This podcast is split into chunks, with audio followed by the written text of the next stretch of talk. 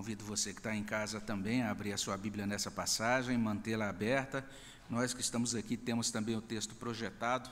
Quero convidar você, ainda de pé, a ler comigo. Vamos ler juntos a palavra de Deus. Livro de Atos, capítulo 6, de 1 até.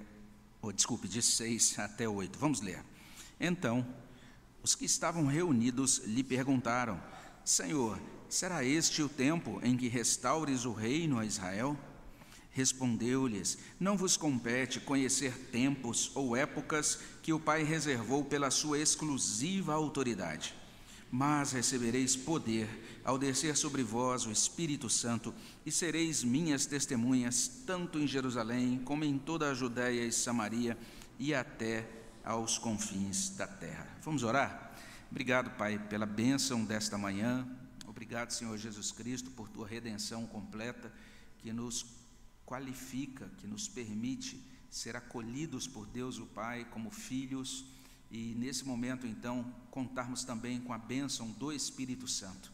Suplicamos ao Espírito Santo que nos ajude enquanto ouvimos essa palavra, que o Senhor mesmo abra o nosso entendimento e assim como nós lemos nesta palavra que o Senhor é ativo na vida da tua igreja, capacitando a tua igreja para o testemunho, que o Senhor também capacite a tua igreja, ó oh Deus, capacite aqueles que estão nos acompanhando de casa, aqueles que estão conosco nesta manhã, para que a tua palavra chegue ao nosso coração e produza um bom fruto para a glória do Senhor. Nós pedimos essas bênçãos no nome de Jesus. Amém, Senhor Deus. Todos podem assentar-se.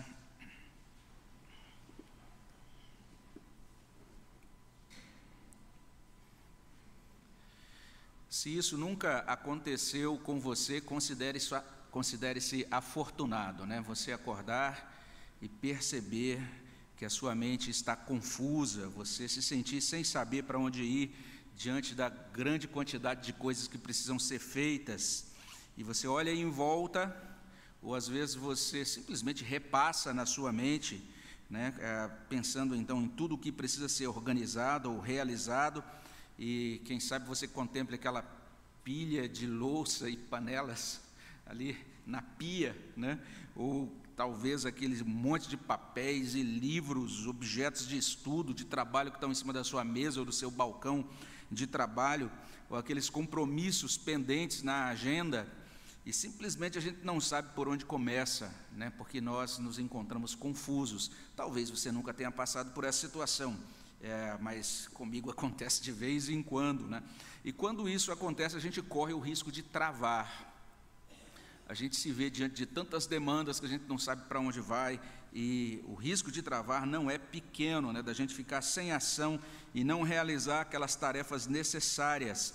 E ordinariamente essa é uma condição que decorre de cansaço, ou cansaço físico, ou cansaço mental, ou cansaço emocional. Basicamente é isso que acontece, a cabeça e o coração sobrecarregados são tomados por confusão.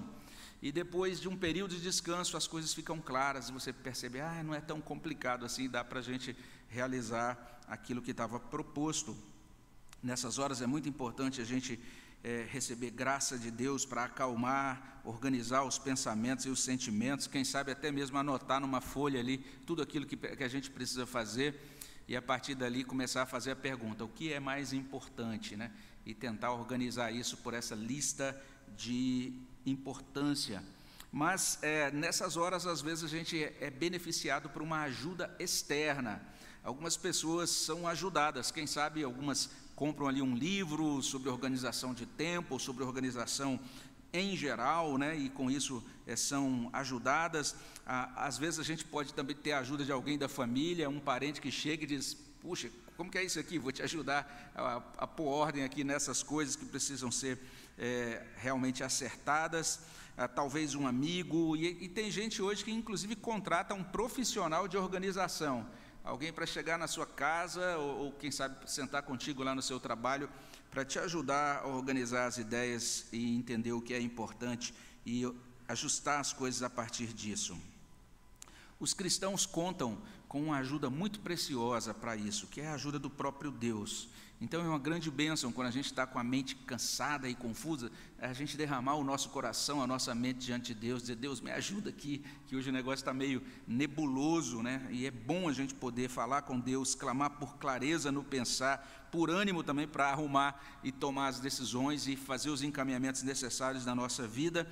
E a gente encontra também na Bíblia esses instantes, né, são recortes da história da salvação, em que Deus foi ao encontro dos seus filhos. E ele foi para ajudá-los a entender o que era mais importante, aquilo que naquele momento da história precisava ser colocado no lugar antes de tudo, para que a partir daí tudo mais pudesse ser devidamente ajustado. Jesus fez exatamente isso 40 dias depois da sua ressurreição.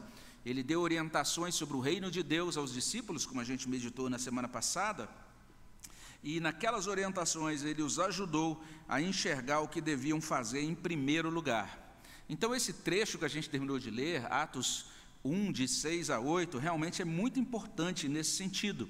Aqui a gente verifica três coisas. Né? A primeira, os discípulos de Jesus aguardando o reino de Deus, no verso 6.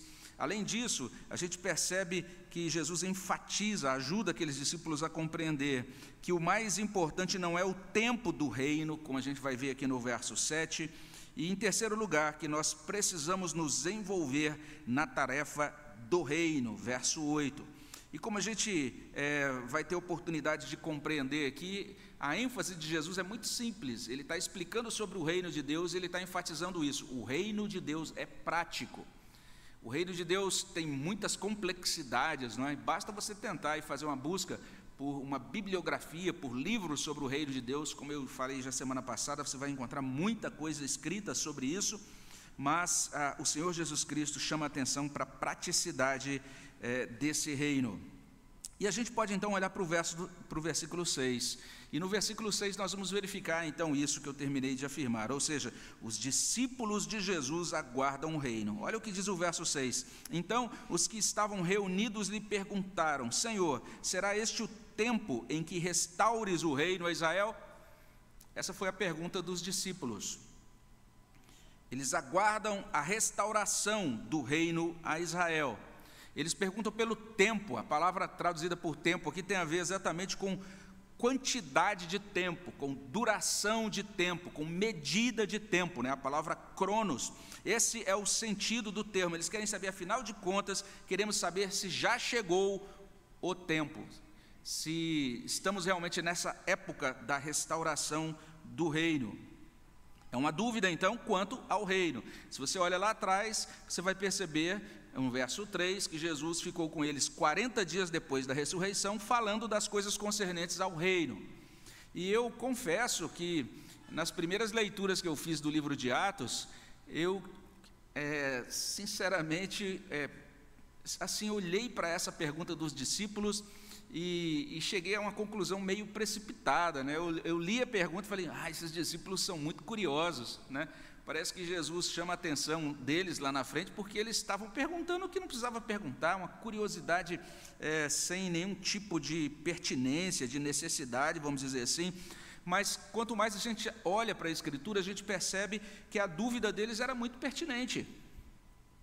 E eu fico imaginando, até mencionei semana passada, já imaginou a gente ter um seminário de 40 dias sobre o reino de Deus, o palestrante ser o próprio Senhor Jesus Cristo? Ah, eu também ia fazer um monte de perguntas. Quantas perguntas a gente gostaria de ter respondidas pelo Senhor Jesus Cristo sobre o reino? E o que eles estão fazendo aqui é muito pertinente. As questões sobre o reino de Deus eram importantes demais para aquela primeira geração de crentes. Basta a gente pensar na última série de sermões, as exposições de Amós. O livro de Amós, Amós capítulo 9, 11 e 12, a gente encontra ali uma promessa de restauração do reino. Deus vai levantar o tabernáculo caído de Davi, ele vai restaurar o reino messiânico, o reino davídico. A partir dali, ele vai trazer uma bênção para o seu povo, o povo de Israel. Então, essa ideia de uma restauração do reino de Israel era simplesmente uma resposta às profecias que já haviam sido pronunciadas antes. Então eles tinham essa expectativa de que o Deus vivo realizaria aquelas profecias, cumpriria aquelas promessas. E tem um servo de Deus que trata do reino de Deus em uma obra que vale a pena você conhecer. Ele diz assim: uma característica essencial da profecia do Antigo Testamento é a sua descrição do reino vindouro de Deus em termos da nacionalidade de Israel. Por isso eles perguntam desta maneira: será este o tempo em que restaures o reino a Israel? Porque existiam promessas relativas a isso. E diz o mesmo autor: Israel será restaurado como nação o Senhor terá o seu trono em Jerusalém. Os inimigos de Israel serão subjugados. São as, as, características gerais, né? É a maneira geral como o reino de Deus é apresentado pelos profetas do Antigo Testamento. A ideia e a esperança do reino de Deus era algo tão pertinente naquela geração, naquela época, que quando Jesus começa a sua, a sua pregação lá no Evangelho de, de, Marcos, Marcos capítulo 1, verso 15, traz aí esse início do ministério público de Jesus, nesses termos.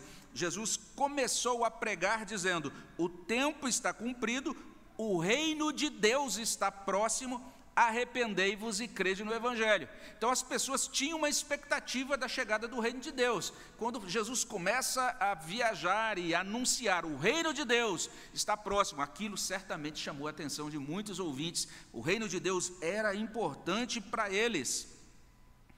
Quando olhamos para Mateus capítulo 4, 23, é interessante que o Evangelho é descrito em Mateus 4, 23 como o Evangelho do Reino. Olha só que interessante. Percorria Jesus toda a Galileia, ensinando nas sinagogas, pregando o Evangelho do Reino. Então, a questão do reino era pertinente, era importante. Inclusive, o Evangelho não é só simplesmente chamado de Evangelho, ponto, ou Evangelho de Jesus. Não. O Evangelho do reino. O reino era pertinente. Não é sem razão que Jesus ensina no seu sermão, né, o chamado Sermão do Monte, ele diz lá em Mateus 6,33: Buscai, pois, em primeiro lugar o que? O seu reino e a sua justiça, e todas essas coisas vos serão acrescentadas. Então a pergunta dos discípulos aqui em Atos, capítulo 1, versículo 6, não é mera curiosidade superficial, infantil, não é isso.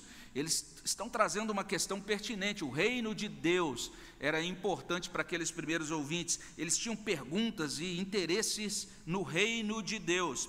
É, tem um servo de Deus que, escrevendo sobre o reino, ele diz isso. Esse reino de Deus esperado naquela geração, ele tinha pelo menos essas características. Primeiro, um reino teocêntrico, segundo, um reino dinâmico, ou seja, o próprio Deus agindo de forma dinâmica, viva dentro da história, um reino messiânico, trazido a, a efeito pelo Messias, pelo rei que viria, um reino que era futuro, mas especialmente à luz do Novo Testamento, um reino que também já está se fazendo presente, porque Jesus diz: o reino de Deus está próximo, e em seguida à medida em que Jesus vai realizando o seu ministério terreno, ele vai deixando claro que esse reino já começou a ser instalado na sua primeira vinda. Então, é uma primeira informação, né, um primeiro dado que a gente, tem, a gente pode é, extrair aqui do texto. Os discípulos de Jesus aguardam o reino, é o que olhamos no verso 7, ou no verso 6. Mas, ao mesmo tempo, em segundo lugar, Jesus chama a atenção, responde àqueles servos, é, destacando o seguinte: o mais importante não é o tempo do reino. Está aí no verso 7. Olha só que interessante. Jesus diz que a atenção dos discípulos não deve estar fixada nesse tempo da restauração do reino.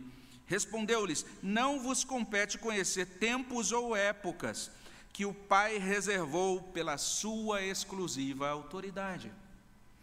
Então, isso deveria servir de anotação para a gente, de alerta para a gente, porque ao longo dos anos, dentro da história da igreja, surgiram muitos líderes, né, certamente falsos profetas, que se arriscaram a declarar exatamente quando Jesus voltaria.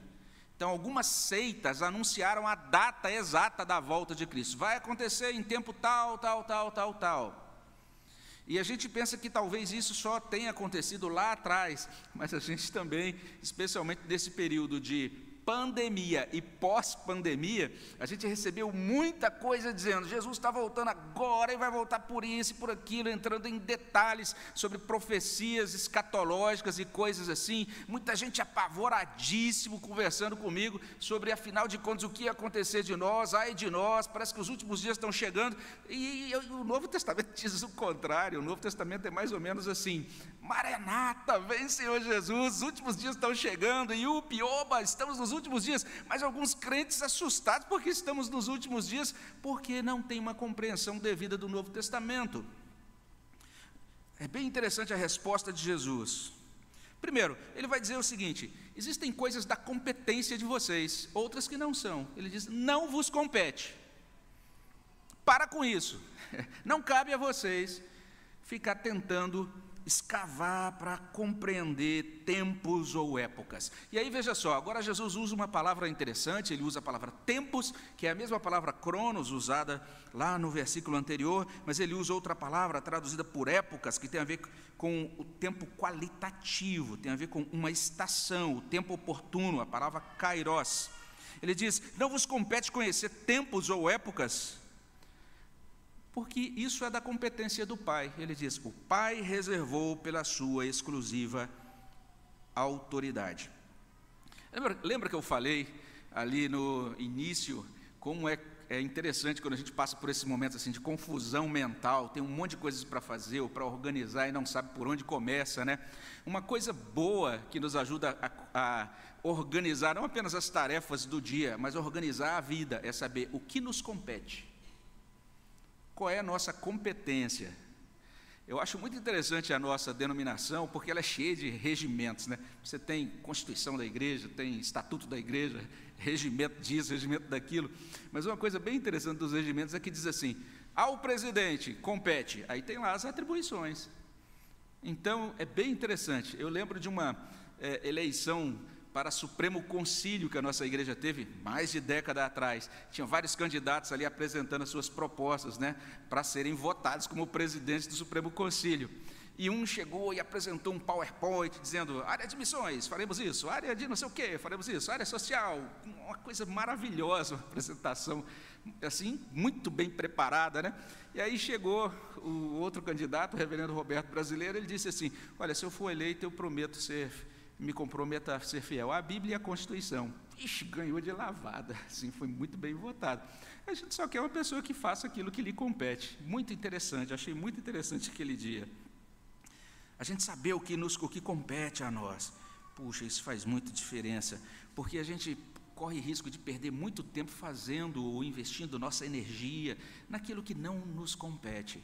Isso tem um, um, ponto existencial, não é? Muitas vezes a gente sofre por isso, porque a gente quer extrair de Deus e conhecer de Deus aquilo que não nos compete conhecer. A gente fica, às vezes, questionando Deus: por que, que eu estou passando por isso? Ou me explica, eu só vou sair desse ponto, só vou dar o próximo passo no momento em que Deus me revelar por que Ele está fazendo isso comigo. Por quê? Por quê? Por quê? E Deus pode simplesmente nos responder assim: olha, é, isso eu reservei para minha exclusiva autoridade. Essa expressão é muito interessante, é muito digna da nossa atenção. A autoridade é exclusiva, é dele, é uma atribuição somente dele. Isso nos ajuda muito no nosso gerenciamento. É um conhecimento restrito ao Pai. Jesus já falou sobre isso em Marcos 13. Lá ele disse, verso 32, mas a respeito daquele dia ou hora ninguém sabe, nem os anjos do céu, nem o filho, senão o Pai. Então ele deixa bastante claro que na sua natureza terrena, ele não tinha como saber ou dizer qual seria aquela hora da parousia, da sua volta. O que ele diz no verso 33 é: Estai de sobreaviso, vigiai e orai, porque não sabeis quando será o tempo. Já que vocês não sabem, o que cabe a vocês é vigiar, é orar. É o que ele diz em Marcos 13. Mas agora aqui em Atos 1,8 ele vai orientar numa outra direção, que também tem a ver com vigilância e oração, como a gente vai entender. Mas tudo isso, de certa maneira, atualiza Deuteronômio 29, 29. Lá em Deuteronômio 29, 29, a gente lê: As coisas encobertas pertencem ao Senhor nosso Deus, porém as reveladas nos pertencem, a nós e a nossos filhos para sempre. Com qual objetivo? Veja só, não é, Deus não nos revela as coisas simplesmente para a gente cultivar pensamento abstrato. Ele diz: para que cumpramos todas as palavras dessa lei, para que a gente viva de forma prática nesse mundo, fazendo o que devemos fazer nesse mundo. Essa restauração ocorrerá no tempo determinado por Deus Pai. Versículo 7. É bem interessante o que, o que Atos 1, 6 a 8 está trazendo para a gente. Os discípulos estão atentos para o reino de Deus, mas o mais importante não é o tempo do reino, como diz o verso 7. E é até lá, então a gente deve perguntar: até o reino ser restaurado, até chegar esse tempo que é designado por Deus, o que cabe a nós fazer? Jesus, então, em terceiro lugar, nos diz no verso 8: nós precisamos nos envolver na tarefa do reino. Tarefa, no singular, verso 8: Mas recebereis poder ao descer sobre vós o Espírito Santo, e sereis minhas testemunhas, tanto em Jerusalém como em toda a Judéia e Samaria e até os confins da terra. A atenção dos discípulos não deve estar na tarefa, é, aliás, no tempo de consumação do reino. E eu tenho todo o respeito e admiração por aqueles que mergulham nesses detalhes né, escatológicos. Falam, oh, pastor, agora estou fazendo aqui, estou há nove anos estudando as 70 semanas de Daniel, alguma coisa assim. Ok, né? A gente tem todo o respeito porque tem grande interesse por isso. Mas parece que, de acordo com Atos capítulo 1, versículo 8, seria mais útil você dedicar o seu tempo na tarefa do reino, que é ser uma testemunha de Jesus Cristo nesse mundo. Essa é a tarefa prioritária. E observe como isso se conecta com o que vemos no final do Evangelho de Lucas. A gente explicou já na introdução a Atos que nós temos uma obra em dois volumes, né, Lucas Atos, e quando termina o Evangelho de Lucas, verso capítulo 24, versículos 48 e 49, nós lemos assim: Vós sois testemunhas dessas coisas. Que coisas? De todo o ministério de Jesus e da ressurreição de Jesus. Esses discípulos caminharam com ele, agora são testemunhas destas coisas de quem é o Senhor, do que ele realizou. E aí no verso 49 de Lucas: Eis que envio sobre vós a promessa do meu Pai, permanecei, pois, na cidade, até que do alto sejais revestidos de quê? De poder. Mais uma vez, a gente encontra agora a menção a isso. Já havia sido dada é, uma. uma, uma já, já, tinha sido feito um apontamento a isso nos versos 4 e 5, não é? Essa ideia de que haveria um batismo com o Espírito Santo, mas agora de forma mais é, expressa, né, mais clara ainda: recebereis poder ao descer sobre vós o Espírito Santo. É muito interessante o que nós temos.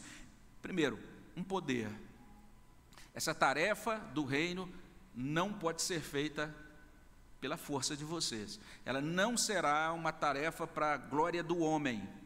É, em nenhum momento a gente vai é, poder afirmar no cumprimento dessa tarefa de que os homens edificaram uma igreja, ou uma estrutura, ou uma religião. Essa é, talvez seja uma das grandes falhas do liberalismo teológico. O liberalismo teológico lê o Novo Testamento e diz: olha, na verdade a igreja foi algo inventado pelos homens. A igreja foi algo que os homens criaram, né? Tá vendo esse relato aí que está no Novo Testamento? Foi a igreja tentando nos encaminhar para algumas crenças que eram crenças dela, né? A igreja de certa maneira tentando manipular os dados da religião e da história e isso tudo gerou essa grande instituição chamada cristianismo como uma mera iniciativa de homens.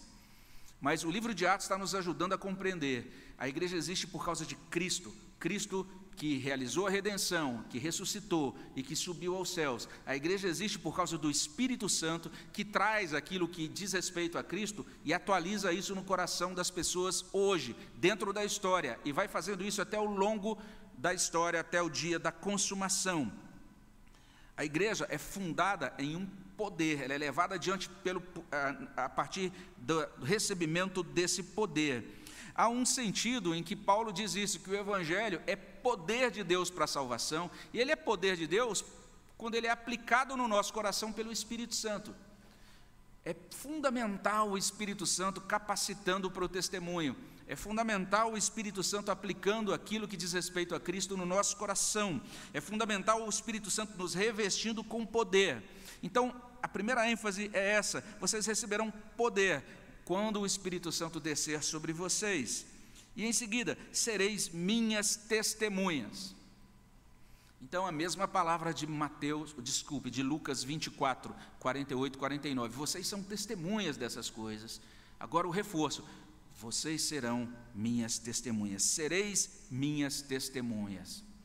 Não precisam ficar se preocupando sobre os tempos e épocas da restauração do reino. Né? É, devotem-se a, a algo muito mais prático. O reino é prático, é a ênfase de Jesus aqui para nós. Ele está definindo a prioridade dos súditos desse reino. Testemunho. De que maneira? Testemunho em círculos concêntricos.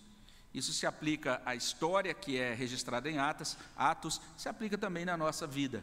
Observe, círculos concêntricos. Vocês vão começar, primeiro, vocês vão para Jerusalém.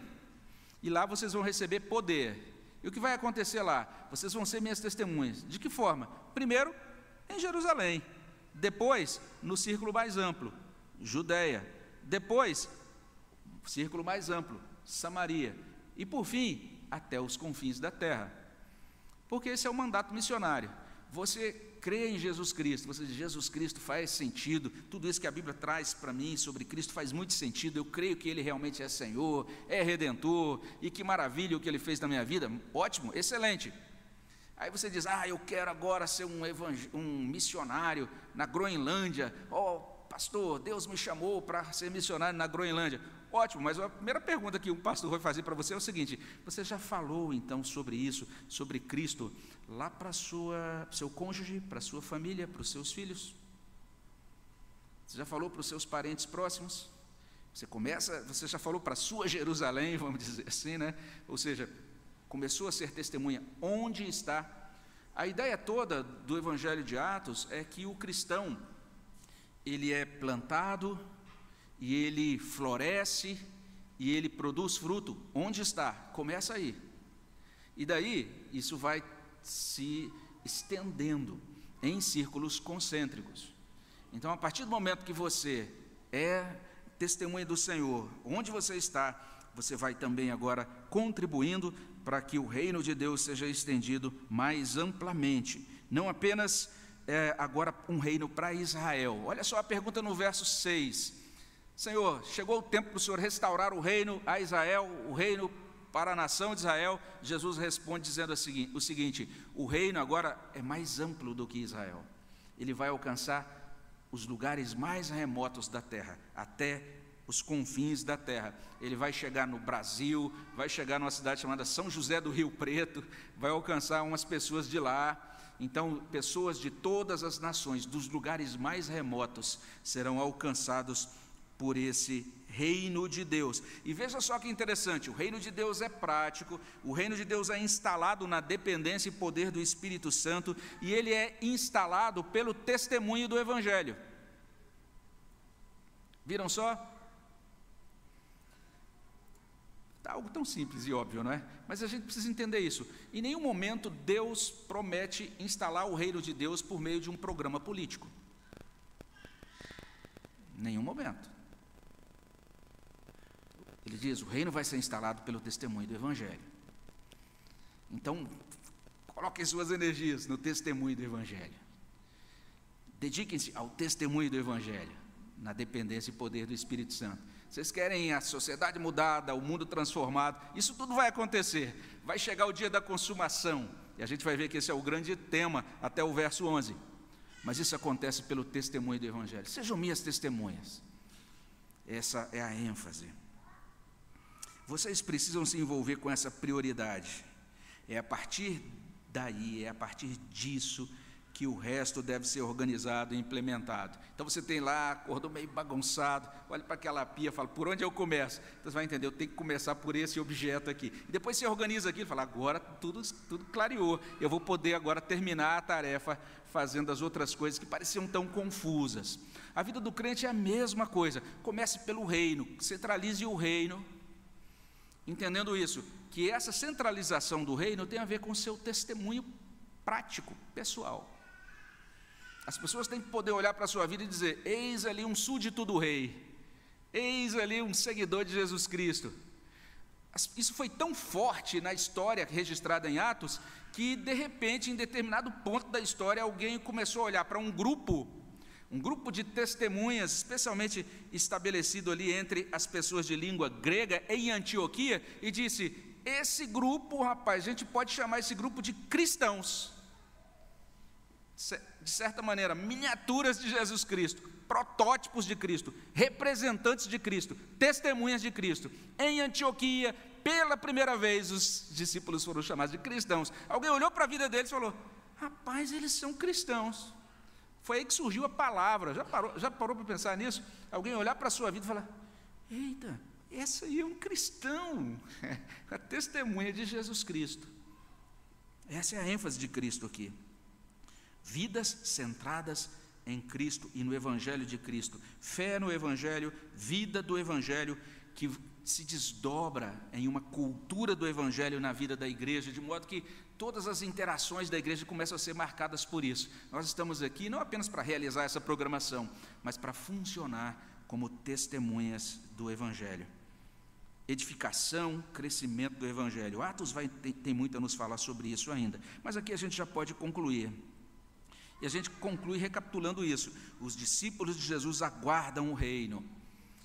Mas o mais importante, de acordo com Jesus, não é o tempo do reino, e sim o nosso envolvimento na tarefa do reino. Olha só que interessante esse livro de Atos. Temos o chamado testemunho quádruplo do Evangelho. Quatro evangelhos, quatro evangelistas que escrevem. Todos eles dizem: foi assim que Jesus começou a fazer e a ensinar. Todos eles, cada um mostrando a, a pessoa de Cristo e a obra de Cristo por determinado ângulo. Mas Deus inspirou Lucas a dar um passo além. Ele disse: Não apenas vou mostrar quem é Jesus e o que ele fez, mas as coisas que Jesus continuou a fazer dentro da história. E aí então ele registra isso nesse livro de Atos. Como é que Jesus continuou a fazer a sua obra dentro da história? Por meio de seres humanos como eu, você, os cristãos do primeiro século, que receberam o poder do Espírito Santo e funcionaram dentro da vida como testemunhas de Jesus Cristo. Três séculos depois, o Império Romano foi tomado pelo cristianismo. Três séculos depois, porque simplesmente os cristãos levaram a sério a tarefa do reino. Isso é digno da nossa atenção. O reino de Deus é prático, mas às vezes a gente, como eu disse, fica meio confuso, é ou não é?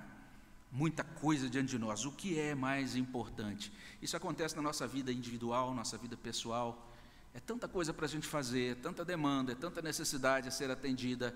Tem as questões da nossa sobrevivência, né, as questões de ordem financeira, a nossa agenda de trabalho, as questões acadêmicas para aqueles que estão ainda na vida acadêmica. A, a gente tem as questões existenciais, do tipo, vou ficar solteiro, vou casar, né? e, enfim, são tantas questões que chegam até nós. Nós temos os problemas cotidianos, as mazelas, as coisas é, circunstanciais que nos alcançam, a gente tem as nossas dificuldades emocionais, psicológicas, a gente tem, enfim, um monte de coisas, sem contar com a confusão que é trazida à nossa vida pelo próprio inimigo das nossas almas. Nós temos um inimigo espiritual que o tempo todo vai tentar deixar a gente muito confuso quanto às prioridades. E daí a gente pode simplesmente ficar como barata tonta, o que, que eu faço agora? Como é que eu lido com essa bagunça que é a minha vida? Isso também afeta a vida da igreja. Algumas igrejas ficam anos e anos girando em torno de tantas coisas, e se a cor da parede vai ser cinza ou rosa, choque, ou se vão colocar que tipo de mobiliário, ou que, esti que estilo de é, equipamento eletrônico, a gente fica perdido em tantas coisas e a gente se esquece da prioridade do reino. Spurgeon falou sobre isso. É bom que a gente tenha estruturas, é bom que inclusive a gente tenha escolas, é bom que a gente tenha instituições, que a igreja é, esteja estendendo aí o seu trabalho prático em muitas áreas, mas ele diz, é fundamental que almas sejam salvas. É fundamental que vidas sejam transformadas pelo poder do Evangelho. E a gente pode ter simplesmente no final um monte de atas e documentos institucionais e, e, e grandes e, e maravilhosos históricos institucionais. Mas ele diz: quantas almas nós estamos realmente sendo instrumentos de Deus para trazê-las para o reino de Deus? De certa maneira, Atos 1, 6 a 8, está chamando a nossa atenção. Atentemos para o reino. O reino é importante. O reino é mais importante do que nós. O reino é mais importante do que os nossos sonhos, o reino é mais importante do que os nossos projetos pessoais. O reino é mais importante do que o atendimento daquela necessidade que a gente tem para essa semana, por mais que seja gritante, por mais que essa necessidade seja legítima, e Deus muitas vezes está muito empenhado para ajudá-lo a atender essa, a essa necessidade, mas o reino não pode ser esquecido. Buscai primeiro o reino de Deus, tudo mais vai se organizar a partir daí atentemos para o reino. Os discípulos naquela época disseram: quando que o reino vai ser restaurado em Israel? Eles estavam com perguntas na sua cabeça sobre o reino, porque o reino era importante para eles, eles pensavam no reino. O modo como o apóstolo Paulo atualiza isso em Colossenses é dizendo: pensai nas coisas lá do alto, onde Cristo vive. Nós precisamos atentar para o reino. Além disso, nós podemos e devemos nos encomendar aos cuidados do rei. Quando é que vai ser completado o reino, restaurado o reino de Israel? Essa não é uma pergunta leviana, porque os, porque os judeus, no primeiro século, quando, fizer, quando essa pergunta foi feita, estavam sofrendo. Eles estavam debaixo da opressão dos romanos. Eles pagavam cerca de 14 impostos pesadíssimos para os romanos eles eram esmagados brutalmente. Quando a gente lê, por exemplo, a instrução de Jesus, olha, se alguém pedir para você andar uma milha antes de duas, a gente fala, ah, que poético. Não é assim. É porque essa era a regra. Você estava andando na rua e vinha um soldado romano. Você era um judeu. Ele dizia: pega essa carga aqui, pega essas três cadeiras e carrega para mim. E você tinha que carregar até uma milha. Senão você seria preso, encarcerado, porque não cumpriu a ordem do romano. Era assim que funcionava. Eles não tinham direitos, eles não tinham a quem recorrer. Eles estavam esmagados. Então, quando eles dizem, chegou o tempo de restaurar o reino, eles estão dizendo, Senhor, quando termina o nosso sofrimento? Quando é que termina a nossa tribulação?